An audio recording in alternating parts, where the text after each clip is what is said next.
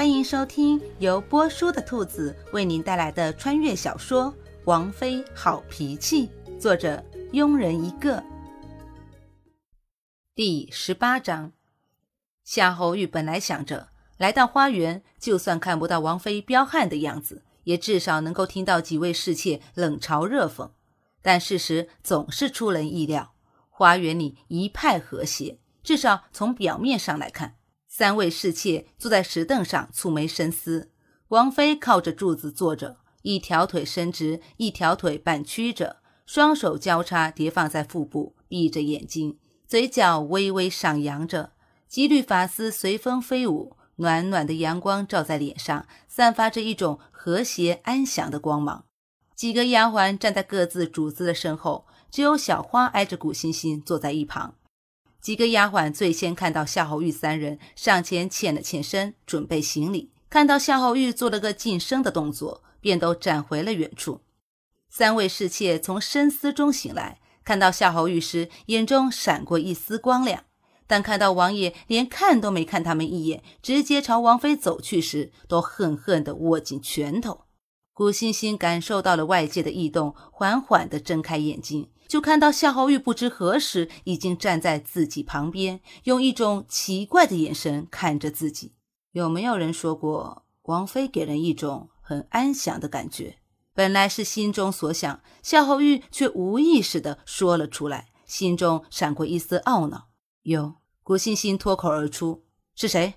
本来有些懊恼，但听到古欣欣想都没想就回答有时，夏侯玉突然觉得很生气。连带着问出的语气也夹杂着浓浓的怒火，在场的所有人都感觉出来了。虽然不知道王爷为什么会突然生那么大的气，但偏偏古欣欣因为那一句话陷入了回忆。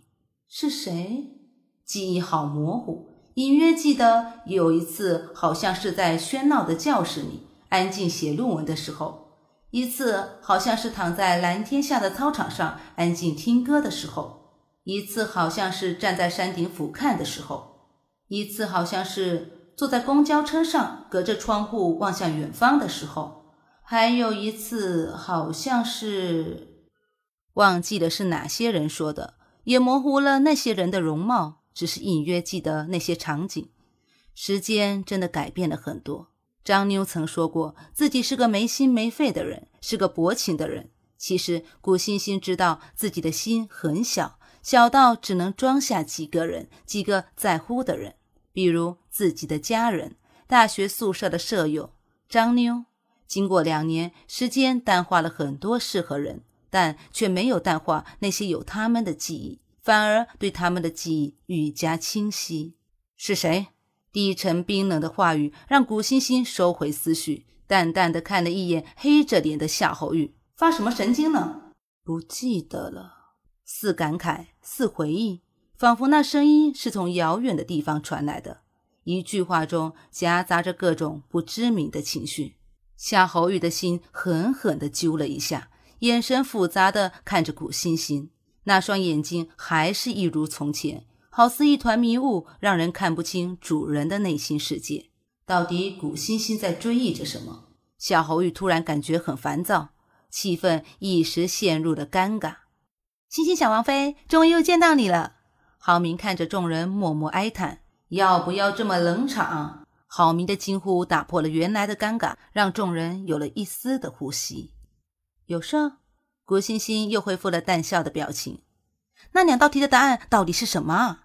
好不容易见到了欣欣小王妃，不管怎么样也要问出来。想知道？古欣欣一脸的算计。嗯嗯嗯。郝明看着古欣欣，直点头。一个答案一千两银子，钱拿来了，答案立刻告诉你。既然出这两道题的目的已经达不到了，那多少也要收点好处，不是？两千两银子相较于之前的一万两黄金，可是便宜了很多。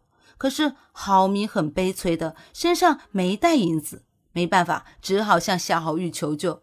接收到郝明求救的眼神，夏侯玉吩咐道：“风去账房支两千两银票给郝少主，另外。”派个人去好色山庄取一万两银子回来。一万两！郝明一脸哀怨地望着夏侯玉：“玉，你也太狠了吧！不想要就算了。”夏侯玉无所谓的耸了耸肩，说话的这会，风已经把两千两银票拿来了，收了银票交给小花保管。古欣欣心情大好的开口：“第一道题的答案是人，婴儿的时候是爬的，加上两只手就是四只脚，长大了走路两条腿就是我们现在。晚年的时候拄着拐杖，双脚加拐杖就是三只。